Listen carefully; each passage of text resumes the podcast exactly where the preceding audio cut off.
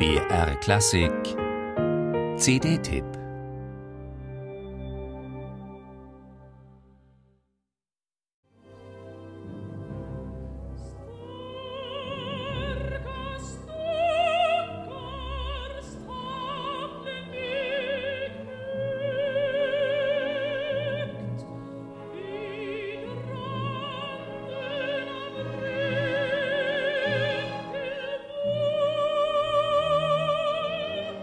Die 35-jährige Birgit Nilsson singt die Schlussworte der Götterdämmerungsbrünnhilde.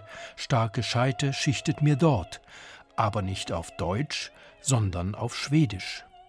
Eine originelle Pointe beschließt die Beigaben dieser Jubiläumsedition aus lauter Live-Mitschnitten wobei die eigentlich chronologisch nach Aufnahmedaten sortierte Sammlung damit noch einmal den Bogen zu den Anfängen zurückschlägt. Aus dem Jahr 1953 stammt nämlich auch die erste CD, die mit Bartoks Blaubart überrascht. Und gleich danach geht's auf den grünen Hügel zur Antrittsrolle der Nilsson bei den Bayreuther Festspielen, Elsa von Brabant.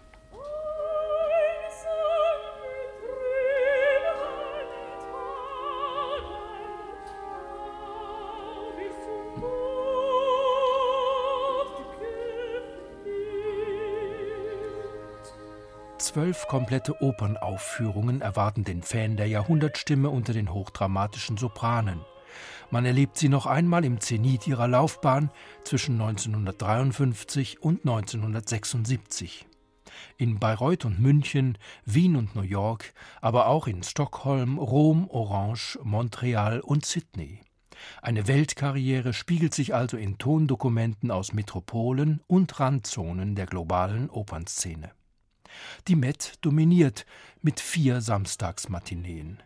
Gleich drei Versionen von Wagners Tristan aus Bayreuth, Wien und Orange laden zum Interpretationsvergleich ein.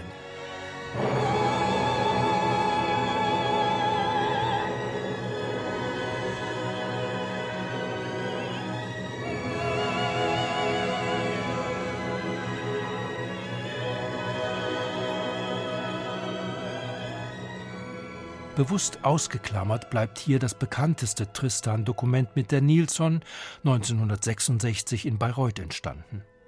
Dafür kann man die Entwicklung der Stimme, zumal die immer üppiger werdende Mittellage, über einen Zeitraum von 16 Jahren an ein und derselben Partie studieren.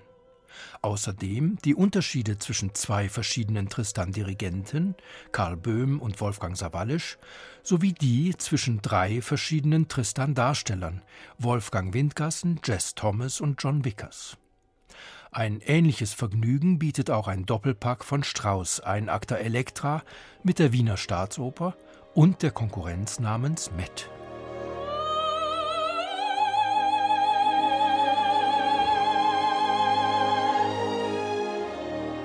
Dieser Sopran war zu opulenter Entfaltung imstande, zu scheinbar uferloser dynamischer Entgrenzung.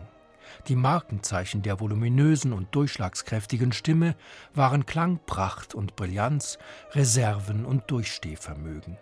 In ihrer kraftvollen, sieghaft auftrumpfenden Höhe gelang es Birgit Nilsson, Spitzentöne souverän auf den Metallklang des Timbres zu konzentrieren. Und dann brachen sie hervor wie ein gleißender Strahl aus einem Brennglas. Und jederzeit steht der Eindruck völliger Mühelosigkeit im Vordergrund, das Konditionswunder Nilsson eben. Wo Krankheiten ausbrachen, besiegte sie sie vor allem durch Selbstdisziplin und Humor.